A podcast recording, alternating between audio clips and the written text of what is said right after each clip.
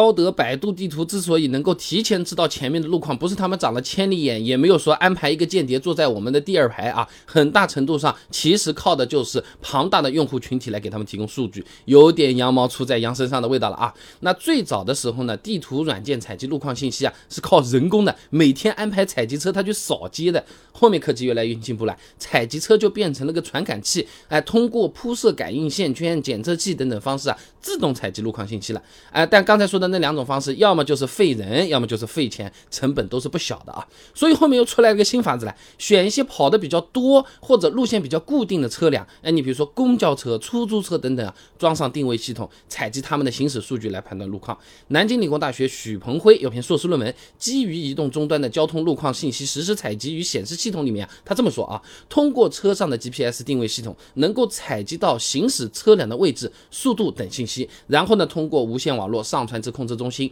由控制中心分析处理得到车流量信息，这样就可以判断是否拥堵了啊。那这些年用导航、用地图的人都是不断增加，我自己出门说不定没导航我都不认路了啊。那他们的采集对象呢，也就从刚才说的那些固定的车辆，逐渐就发展成我们这些用地图的用户了。那这种模式专业点的说法呢，叫做。数据众包啊，高德地图自己呢，在二零一六年就提到过，它的实时交通大数据啊，有百分之七十八是来自于 UGC 众包数据，百分之二十二来自于出租车、物流车等行业浮动车辆啊。那换句话说啊，我们在使用地图软件的时候，既是使用者，其实也是数据的提供者啊。哎，这 GPS 只能定位啊，它又不是摄像头呢。地图导航怎么知道我前面有事故的？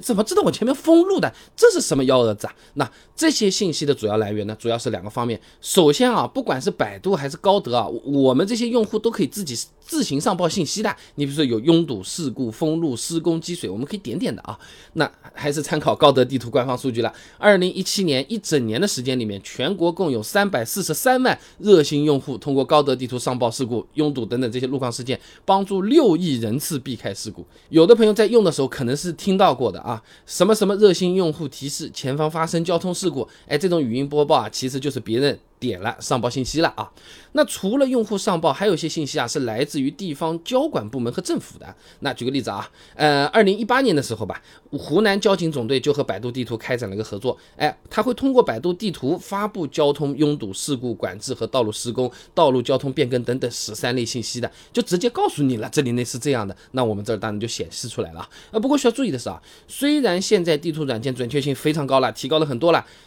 还是会出现误报的啊！有些朋友就遇到过的，明明导航上显示前方拥堵，真开过去什么车子都没有啊，这不堵啊！哎，这个是因为啊，地图软件在采集信息的时候啊，是把一个 GPS 设备呢算作一个数据的了。那这个设备到底是人在用还是车在用啊？哎，一个车上是不是有多台设备啊？哎，筛选计算的时候，它难免还是会出现一些错漏啊。就好像老师改卷子，你把名字盖住，他也只能看出答案是正确的还是错误的。至于这个。到底是谁的卷子？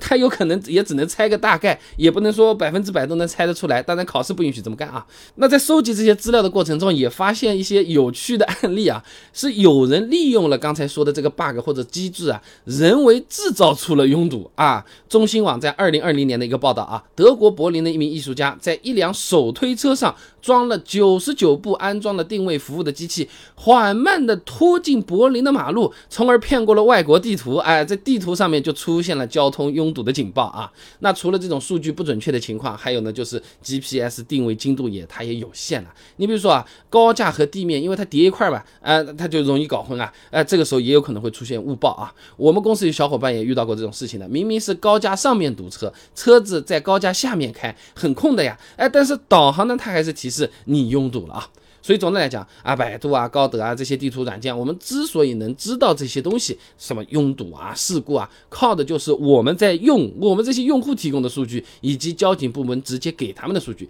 用的人多了，路况信息也就越准了啊。